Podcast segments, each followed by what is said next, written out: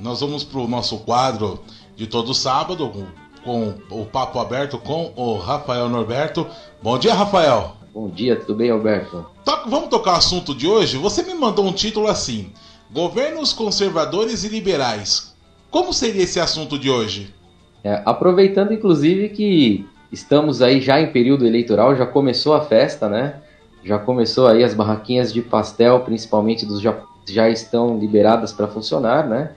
Porque os políticos eles precisam encontrar o povo para comer pastel. E, e tentar é, encarnar é, o espírito de pobre, né? É, e, e, e o debate da, da Band, achei muito interessante, né? Essa ideia que vem é, cozinhando, né? Então a temperatura, a temperatura se estava ruim lá em Coronel Fabriciano, né? É, durante os debates parece que já os 300 graus. E a gente vê essas ofensas. Eu vi a Joyce Hoffman é, chamando, sempre se referindo a outro candidato como o comunista. E é, eu queria conversar um pouquinho sobre isso, né? Eu acho até que nós poderíamos dividir isso para esse programa e depois continuar no próximo, porque com, com certeza é um tema muito interessante. De direita e esquerda, né? Todo mundo fala, ah, fulano é de direita, Beltrano é de esquerda, mas ninguém sabe direito aonde surgiu esse termo direita e esquerda. Boa, eu quero saber isso, também. Isso surgiu lá na Revolução Francesa, no ano de 1789, onde nós tínhamos ali o parlamento e os partidários do sentavam-se à direita, ou seja, aqueles que eram apoiadores do rei sentavam-se à direita, e os que estavam apoiando a revolução sentavam-se à esquerda.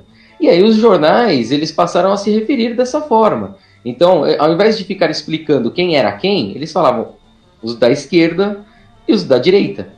E isso ultrapassou o tempo, ou seja, fazia muito sentido na época da Revolução Francesa, mas isso acabou atravessando o tempo, né? E aí, hoje em dia nós temos aí partindo do princípio de que é uma esquerda, e aí é lógico que a gente tem que entender que isso acaba sendo atribuído para cada sociedade.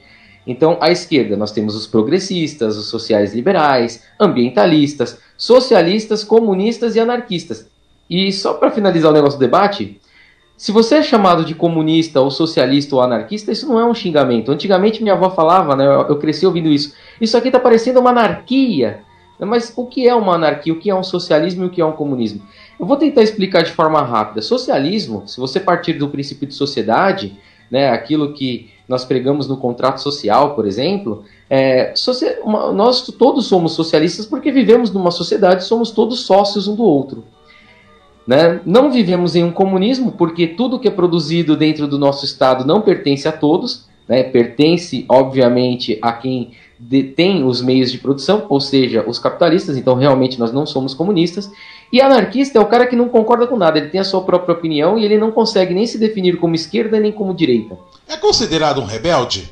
Ele é considerado um rebelde. Eu, por exemplo, me considero um anarquista. Então, por exemplo, se o Bolsonaro fizer alguma coisa boa que está difícil, eu concordo com o Bolsonaro. Se o Dória fizer alguma coisa boa, eu concordo com o Dória também. O que eu não posso é, é, é, ter aquela. Nos dias de hoje, ter aquela ideia de que só porque o cara ele é de esquerda, eu não posso concordar com ele. Ou se o cara é de direita, eu também não posso concordar. Se ele estiver fazendo algo para o bem coletivo e para o bem comum, isso já seria uma ideia comunista. Então, fazer algo para o bem comum é uma ideia comunista. Então, me chamar de comunista ou socialista, eu vou falar ótimo, eu respeito a sociedade, porque somos todos sócios um do outro, e eu trabalho pelo comunitário. Nós estamos aqui numa rádio comunitária. Então, obviamente, nós somos comunistas. Estamos trabalhando pelo comunistas, né, pelo comunismo. No caso, o socialismo, né, ou a direita, ou, desculpa, a direita, nós temos ali neoliberais, conservadores, reacionários, neoconservadores e um termo que eu discordo totalmente, que é um anarcocapitalista. Entretanto, esses conservadores eles representam aqueles que não querem mudanças, né, que querem manter essa ideia é, do capitalismo, da, da, da, ideia de exploração. Só para você ter uma ideia, não começou apenas as eleições aqui no Brasil. Nós tivemos aí a sensacional conversa entre o Joe Biden e o Donald Trump, que quase não aconteceu porque um deixava o outro falar.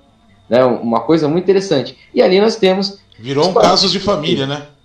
É, exatamente. Agora ele tá com Covid-19 e ficou me perguntando se o Bolsonaro vai mandar um pouquinho das cloroquinas pro. Que sobrou, pro, né?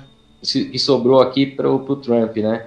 É, e aí nós temos dois partidos, pelo menos lá as coisas são mais abertas. Nós temos os democratas e temos os republicanos. O Trump ele é republicano, ou seja, ele é um conservador. Ele não quer a mudança, ele quer conservar esse capitalismo né, do jeito que ele é. John Biden ele representa os democratas ou é um cara mais aberto a mudanças.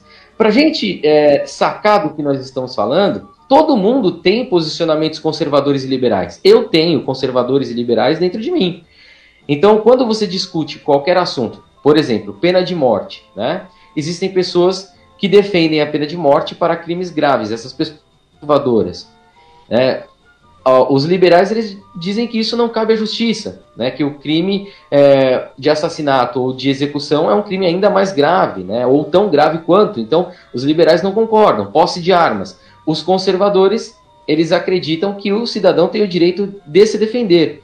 Né? E os liberais, eles acreditam que dar armas para a pessoa, para as pessoas, é pior. Então, se nós temos o Estado que tem que defender a minha segurança, não cabe a mim tem que ter que fazer isso. É, infelizmente, o Estado ele é incompetente. E aí o, o assunto que todo mundo discute, homossexualismo, né, é, deve ser desencorajado, né, ou é, deve ser aceito como uma coisa normal dentro da sociedade. Então nós propusemos aqui, sem debater, é, motivações. Então todo mundo aí vai ter é, o como falar, olha, nesse caso eu sou conservador e nesse eu sou extremamente liberal. Né? Então é justamente dentro dessa concepção que nós temos essas características. Mas no Brasil, como nós temos o efeito jabuticaba, já ouviu falar do efeito jabuticaba? Não.